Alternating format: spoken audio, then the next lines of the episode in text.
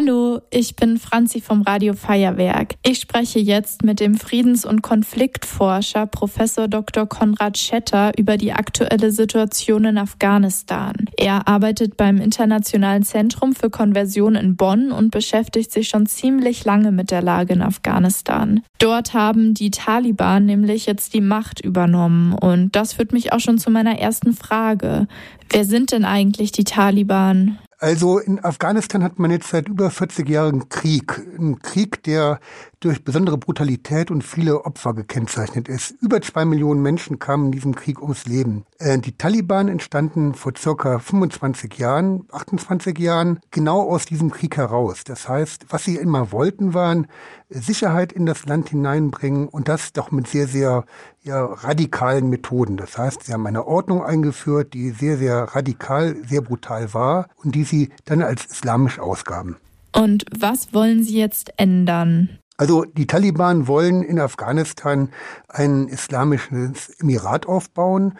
Äh, darunter versteht man an sich eine äh, politische Ordnung, also eine Regierung, die sich ganz alleine nach dem Islam richtet. Das heißt, dass da sozusagen äh, der Islam an sich das zentrale, die zentrale Idee ist und nicht etwa die Bevölkerung, die diesen Staat wählt, sondern alles wird letztlich an sich vom Islam bestimmt. Im Zentrum hierbei steht die islamische Rechtsordnung, die Scharia. Was ist denn nochmal genau die Scharia? Die Scharia sind es an sich die Rechtstexte, äh, die auf die, Frühzeit des Islam im siebten Jahrhundert zurückgehen, äh, die an sich das Leben bestimmt. Das Verhältnis von Mann zu Frau, wie man ein guter Muslim ist, Allerdings muss man sagen, dass es ganz, ganz unterschiedliche Auslegungen dieser Rechtsordnung gibt, weil es sehr viele Islamgelehrte gibt, die ganz unterschiedliche Interpretationen dieser Rechtsordnung über sich überlegt und vorgelegt haben. Deshalb ist die Scharia und was man darunter versteht, je nach Gesellschaft doch sehr, sehr unterschiedlich. Und warum konnten die Taliban jetzt so schnell an die Macht kommen? Also die Taliban waren schon in der zweiten Hälfte der 90er Jahre an die Macht, hatten damals doch vor allen Dingen auch in den Städten eine Schreckensherrschaft äh, aufgebaut, äh, wo die Frauen sehr stark unterdrückt wurden, wo aber auch die religiösen und die ethnischen Minderheiten unterdrückt wurden, wo es eine Sittenpolizei gab, also ein wirkliches Horrorregime.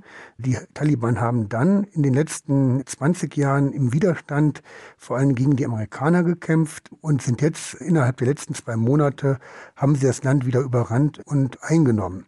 Dass ihnen das so schnell gelang, hat an sich alle sehr, sehr überrascht. Ein zentraler Grund dafür war eigentlich, dass die äh, afghanische Armee doch keine hohe Moral hatte und die Taliban doch sehr furchtlose Kämpfer sind, vor denen dann an sich die äh, afghanische Armee sich sofort zurückgezogen hat und dann eben auch in, in sich zusammengebrochen ist. Was heißt das jetzt für die Bevölkerung vor Ort?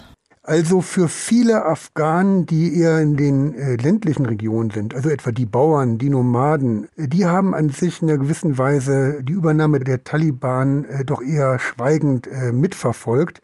Für sie ist es vor allen Dingen wichtig, dass nun dieser 40-jährige Krieg zu Ende geht, in einem Krieg, in dem es immer schwerer wurde, die Guten von den Bösen zu unterscheiden. Und äh, sie hoffen vor allen Dingen darauf, dass jetzt einfach die Waffen schweigen, es zu Frieden kommt. In den Städten dagegen, wo eher eine moderne, aufgeschlossene Gesellschaft äh, wohnt, äh, sieht das anders aus. Dort haben die Menschen ganz, ganz große Angst vor den Taliban und davor, dass dieses Schreckensregime der 90er Jahre wiederkommt. Die Taliban selbst sagen allerdings, dass sie jetzt moderate Töne anschlagen und eben gelernt haben und nicht mehr dasselbe machen wollen wie damals. Was hat die Macht der Taliban speziell für Kinder für Auswirkungen? Ein ganz zentrales Thema war das Thema von Schulbesuch. Die Taliban haben sich früher sehr stark gegen äh, Schulen ausgesetzt. Die Kinder wurden nur in Koranschulen unterrichtet und dann auch nur die Jungs. Die Mädchen durften überhaupt nicht in die Schule gehen. Hier sagen die Taliban, das hat sich geändert. Äh, auch jetzt dürfen die Mädchen äh, in die Schule gehen. Wir wissen aus einigen Regionen äh, im Süden Afghanistans, wo die Taliban schon länger sind, dass sie hier wirklich ihre Meinung geändert haben und noch Mädchenschulen erlaubt sind. Das ist, glaube ich, gerade für Kinder ein ganz entscheidender Punkt. Auf der anderen Seite muss man sagen, sobald dann die Kinder Jugendliche werden, dass dann gerade die jungen Frauen eben dann auch wieder, äh, es ihnen droht, dass sie unterdrückt werden, ausgegrenzt werden. Äh, sobald sie ins Jugendalter eintreten, müssen sie eine Burka tragen, also eine Voll Vollverschleierung. Also da droht sozusagen dann eine Ausgrenzung. Und was hat die Situation in Afghanistan jetzt mit uns in Deutschland zu tun? Einiges. Äh, der erste Punkt ist sicherlich, dass Deutschland sich in den letzten 20 Jahren in der Intervention und dem Wiederaufbau in Afghanistan beteiligt hat.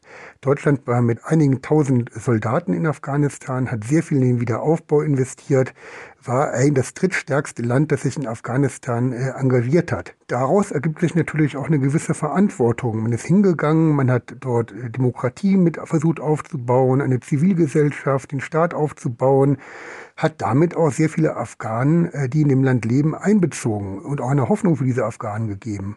Und jetzt ist natürlich die Frage, kann man diese Afghanen allein lassen? Und hier ist natürlich ganz, ganz wichtig, dass gerade die Afghanen, mit denen man eng zusammengearbeitet haben und die sich nur von den Taliban bedroht fühlen, dass man diesen hilft, aus dem Land zu kommen. Ein zweiter Punkt ist, dass ähm, wir in Deutschland sehr viele Afghanen haben, die in Deutschland leben. Es sind über 100.000, weil in den letzten 40 Jahren immer wieder Afghanen nach, nach Deutschland gekommen sind. Deshalb gibt es auch in Deutschland eben doch eine sehr große afghanische Gemeinde. Vielen Dank für das Interview.